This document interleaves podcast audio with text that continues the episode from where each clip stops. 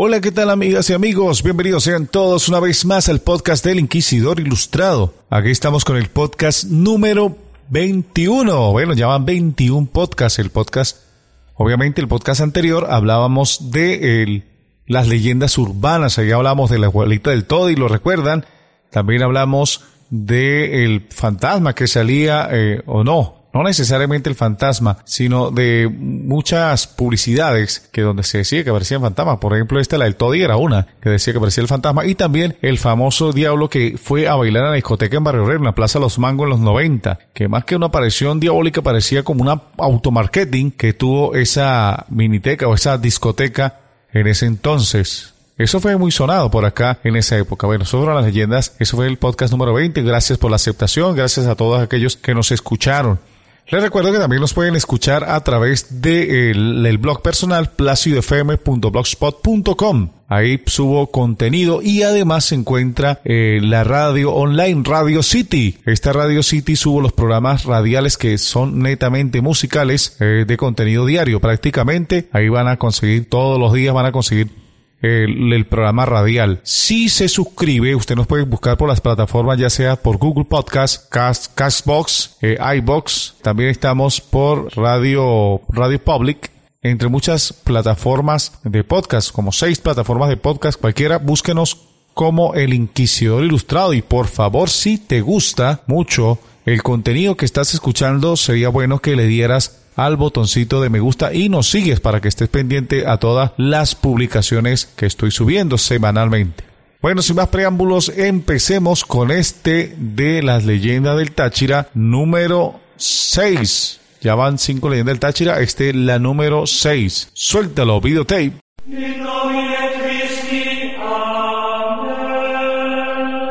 Plácido Gutiérrez presenta El Inquisidor Ilustrado, espacio realizado con el fin de divagar acerca de misterios, mitos, leyendas, hechos insólitos y mucho más.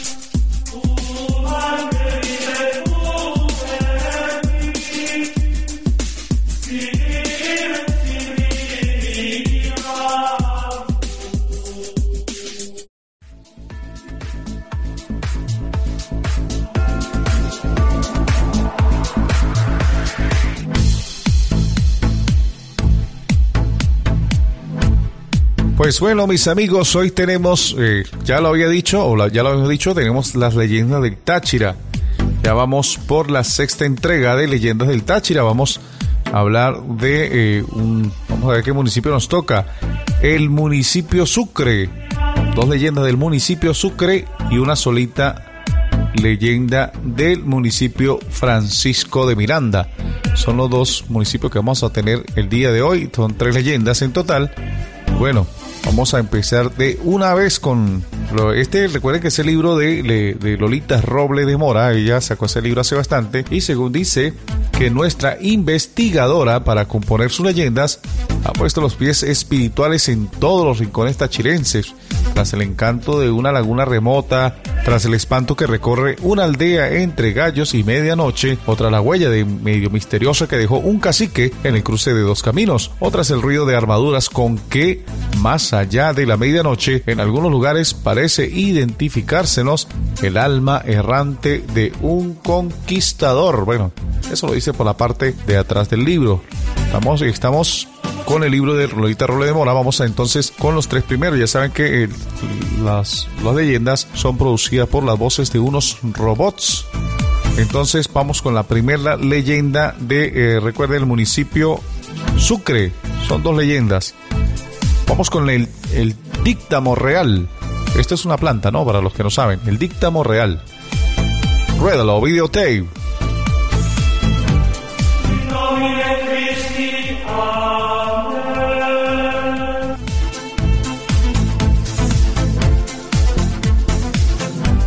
El díctamo real. Dejó atrás el pueblo de Keniquea y la carretera, penosamente subía por un sendero de hierbas y piedras. Alto y desgarbado, el pidio llevaba una ruana deshilachada y un sombrero descolorido, tenía en sus ojos la tristeza de las cumbres. Caminaba despacio, absorto en sus pensamientos. Debo encontrar el dictamo real, con él tendré salud y riquezas. Mi padre me decía que el dictamo es más antiguo que la gente que habita los páramos andinos y que fue creado para darnos felicidad, salud y riqueza. Fue una princesa india la primera que lo utilizó, con él recobró la salud y la juventud. Ojalá lo encuentre. La subida a las cumbres se hacía cada vez más difícil, el camino más escarpado, la niebla lo humedecía y el frío le taladraba los huesos. Pensaba. Ya falta poco, debo apurarme antes de que se haga de noche, si no, perderé el camino y no podré orientarme. El pidio llegó a una pequeña planicie rodeada de montañas, a un lado sobresalían unas rocas y decidió pasar allí la noche. Deshizo el bulto que llevaba a la espalda y preparó un refugio con ayuda de una cuerda, una cobija y un plástico, dejó su avío a un lado y caminó por las cercanías. A pocos pasos de allí encontró un manantial que corría entre piedras, se dijo. Este es el lugar ideal, veremos qué pasa. Luego, se fue al refugio, comió una arepa de trigo y tomó un trago de aguardiente y se arrebujó en la ruana dispuesto a pasar la noche. El viento silbaba entre los matorrales y la niebla cubrió la explanada. De pronto, todo enmudeció, el silencio del páramo se hizo sobrecogedor. El pidio cerró los ojos, no podía dormir. Pensó en sus padres que habían muerto hace unos meses, en su casa, en su pobreza, no tenía sembrados los terrenos, tampoco salud, estaba solo. Sabía que el dictamo real le traería salud, felicidad y riqueza. Trató de conciliar el sueño, no pudo, de nuevo silbaba el viento, todo estaba oscuro. Se tranquilizó. Estoy bien encaminado, faltan pocos días para terminar el verano y cerca de aquí hay una naciente. Al fin, después de muchas cavilaciones, se durmió. En sueños vio a la planta mágica. Sintió unas leves pisadas y creyó estar soñando, pero no, eran reales. Abrió los ojos y entre la niebla pudo ver a una pareja de venados que se dirigían hacia el manantial. Los hermosos animales bebieron y luego mordieron con placer las hierbas que estaban a su alrededor. El pidió se frotó los ojos, creyó de nuevo que estaba soñando. Por los resquicios de la niebla llegaban débiles rayos de sol, estaba amaneciendo. El joven se levantó muy despacio con la cobija en la mano y se acercó suavemente hasta el manantial, lanzó una cobija sobre los animales y estos huyeron asustados. Se acercó. Un olor agradable a hierba fresca embalsamó el ambiente. Levantó la cobija con cuidado. Debajo de ella unas hierbas de hojas puntiagudas con bellas flores rosadas. Es el dictamo real. La cara del joven se iluminó con una sonrisa esperanzadora. El pidió regresó a su casa lleno de proyectos e ilusiones. La planta mágica le devolvió la salud y el vigor, pronto estaba trabajando sus tierras, y los resultados, no se hicieron esperar, la prosperidad y la riqueza llegaron a él, una vez más el dictamo real había traído salud, felicidad y riqueza.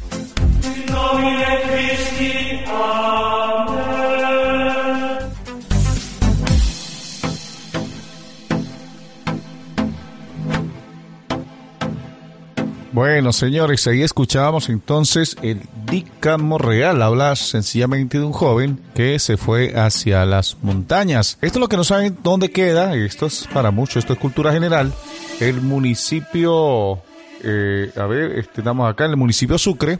Sí, para aquellos que no saben dónde queda el municipio Sucre, Jonfre, ese es el famoso Keniquea. Eso para que sepan ustedes, pues, eh, de dónde es. Entonces son dos leyendas de Kenique. Esta primera leyenda, pues, habla del joven, repito, que eh, fue a la, se fue para la montaña porque su casa, pues, no había eh, la siembra no estaba saliendo como estaban, estaba planeado, había cierta dificultad con la siembra. Es entonces cuando el joven pretende, pues, ir a la montaña porque su papá le había contado que había un dícamo real, que había una india que lo había utilizado y él pensaba que eso sería como una especie de camándula. Algo que le traería nuevamente eh, la felicidad a las tierras donde el joven pues eh, piensa que eh, esto pues es verdad porque decía que incluso se le atribuye que tiene poderes de que recupera la juventud bueno, entonces el joven ve dos venados en las noches y le tira una sábana o una cobija, como lo dice la lectura de doña Lorita Robles de Mora. Le lanza una cobija y bueno, allí los pelados como que desaparecen. Y después que levanta la cobija, pues ve esa planta eh, mágica que se le atribuyen dichos poderes. Bueno, la leyenda es así de sencilla, bueno, no, nadie ha vuelto a conseguir el dícamo real, o no se sabe si, es una planta misteriosa o se sigue apareciendo. Bueno, pero el punto, es el punto de la historia, que eso es algo encantado y que allí en los páramos, allí donde hace frío, bueno, en ese entonces cuando se hizo el libro, pues se esperaba que hiciera frío, actualmente pues debe ser algo un poquito más caluroso que en ese caluroso que en ese entonces. Ese es el dícamo real de Kenikea. Vamos a escuchar el segundo relato que se llama La Laguna del Cienagón. Esto también es en Keniquea. Suéltalo, videotape.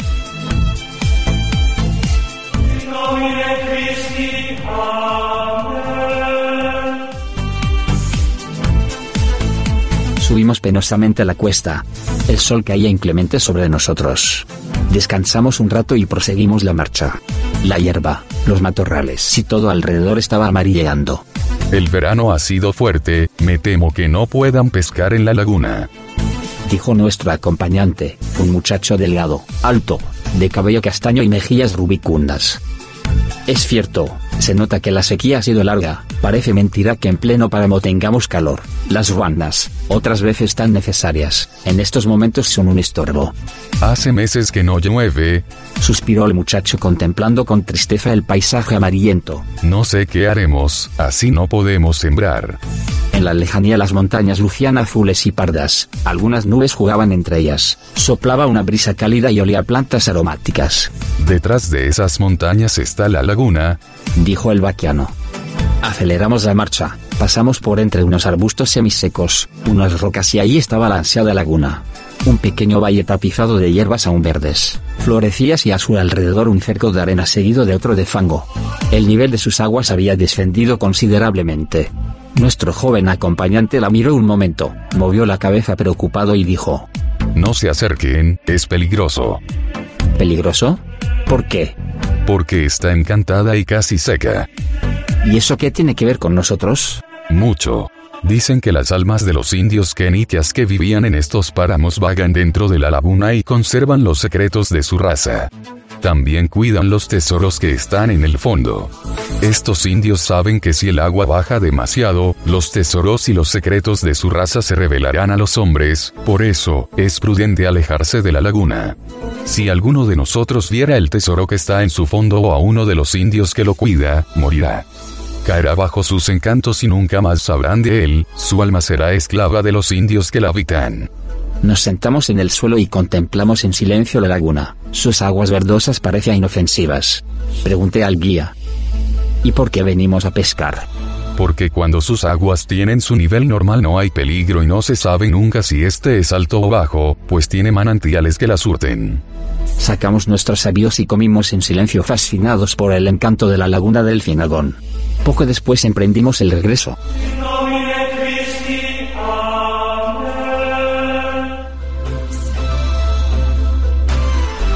Bueno, escuchábamos allí entonces, esta era la leyenda de eh, la laguna del Cienagón.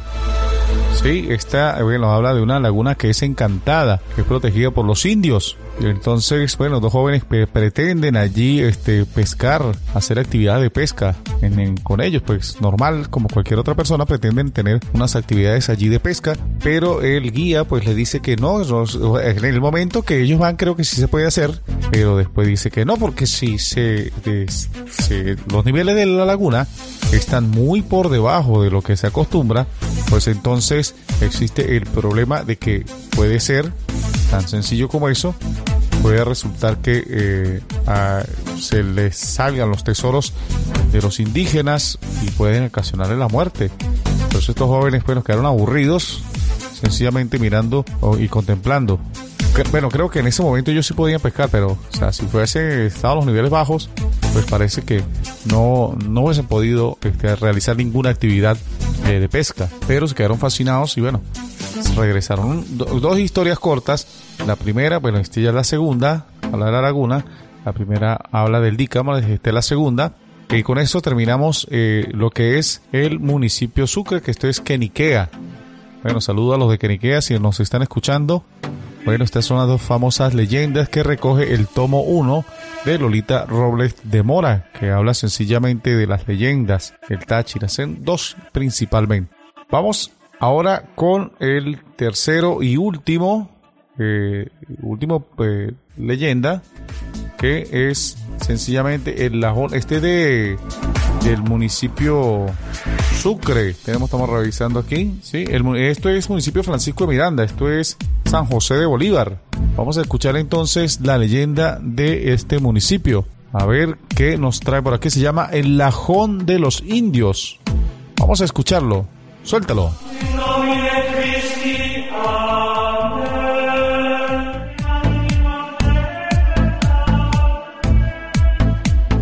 Invitados por los Guerrero, fuimos a pasar unos días en San José de Bolívar. Lo que más nos llamó la atención del hermoso valle fue el color cobre de las montañas cortadas en lajas. Un anciano nos contó lo siguiente. Hace muchos años, con la llegada de los primeros colonos al valle de Bombo, hoy San José de Bolívar, los indios se retiraron a El Bajón de los Indios, hoy Páramo la Cimarronera.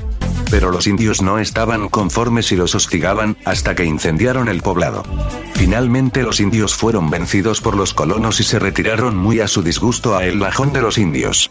Allí, encantaron el páramo y durante muchas noches, los habitantes del Valle de Bombo, pudieron ver cómo todo el páramo se incendiaba, en él no quedó una sola planta y tomó un color siena tostado. En el páramo no volvió a crecer la vegetación, Todavía el lajón de los indios sigue encantado. En las noches, se ve desde San José de Bolívar, una romería de hachones encendidos. Son los indios que reclaman a los bisnietos y tataranietos de los colonos el haberles quitado su valle. Cuando un lugareño habla con personas extrañas, quizás descendientes de los indios diestros en el arte de encantar, lo ven salir como si fuera un autómata, dirigirse a la cimarronera y no volver más.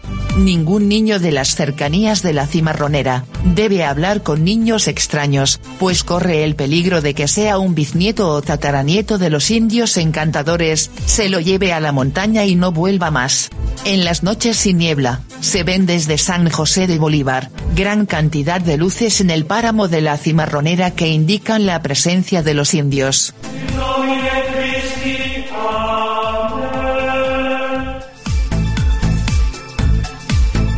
Escuchábamos allí lo que es el lajón de los indios. Es una historia eh, que nos narra de unos indígenas pues que fueron desplazados de sus tierras originales por los conquistadores europeos cuando llegaron allí a lo que es la población de San José de Bolívar. Bueno, ellos fueron desplazados, ellos obstinados también, aparte que los desplazaron, pues también los humillaban. Y ellos pues cansados de todas esas humillaciones y todo ese tipo de, maltratos, pues ellos incendiaron el pueblo y fueron atacados hasta que se vieron en la obligación de irse hasta el páramo. Ahí es donde eh, ellos pues incendian el páramo para que no nadie pueda utilizarlo y queda por eso queda se coló como ceniza del páramo y dicen según los habitantes de San José de Bolívar que se ve en las noches todavía se ve algo ahí en, en las montañas se logra ver algo eh, de hachones encendidos es una historia bastante interesante si nos ponemos a ver por la parte mística pero llevándolo al contexto más real más más más tangible, más físico, podemos evidenciar el maltrato de las poblaciones eh, locales, las poblaciones aborígenes de los lugares, cuando empezaron las conquistas o cuando empezó la, la invasión europea para decirlo de esta manera. Bueno, ahí se ve que fueron indígenas autóctonos de, su pueblo que fueron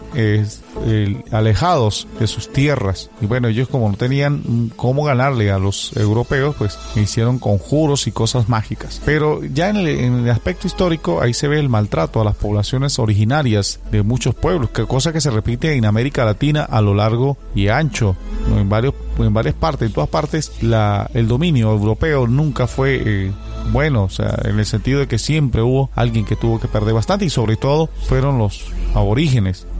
Y si nos ponemos a ver, es triste una historia que se convirtió en mito y una leyenda, una lucha de nuestros ancestros a ir por recuperar esas tierras. Y es triste, pues, ver que eso fue lo que pasó, que ellos, pues, simplemente se valieron de cosas mágicas. Y eso es es bastante, bastante deprimente porque eh, quizá a la mayoría pues les parecerá excelente, ¿no? Bueno, son mágicos, pero es triste porque es como una guerra eh, dispareja, porque la parte mágica pues es mágica, lo que busca es asustar a la gente, pero la parte física, los mosquetes, las balas, pues eran superiores a la tecnología que contaban nuestros indígenas.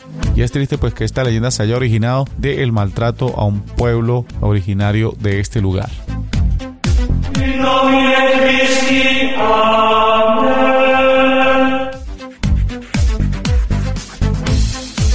Bueno, mis amigos, y hasta aquí llegamos con el Inquisidor Ilustrado por el día de hoy. Este es el podcast número 21, la, la sexta entrega de Leyendas del Táchira. Ahí pues nosotros pues poco a poco hemos ido llevándoles a ustedes la leyenda del Táchira en la voz de los robots.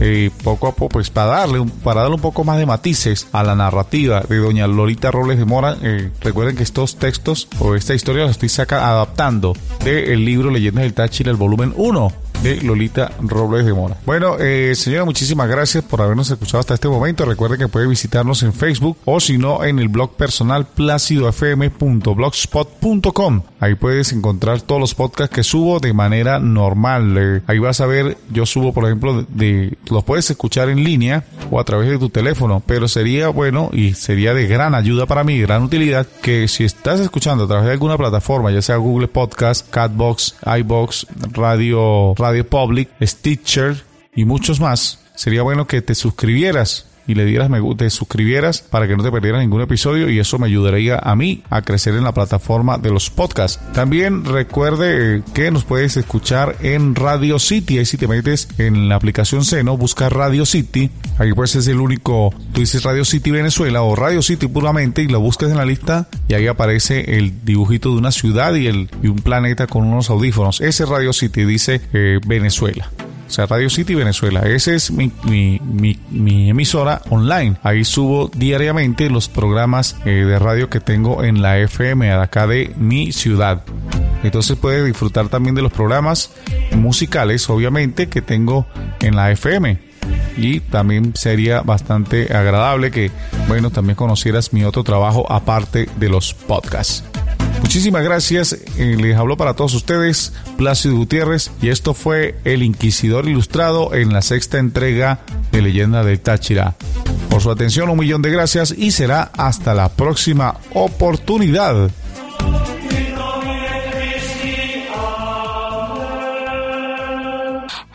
Plácido Gutiérrez presentó El Inquisidor Ilustrado. Gracias a todos por su amable atención. Les habló para todos ustedes Miguel.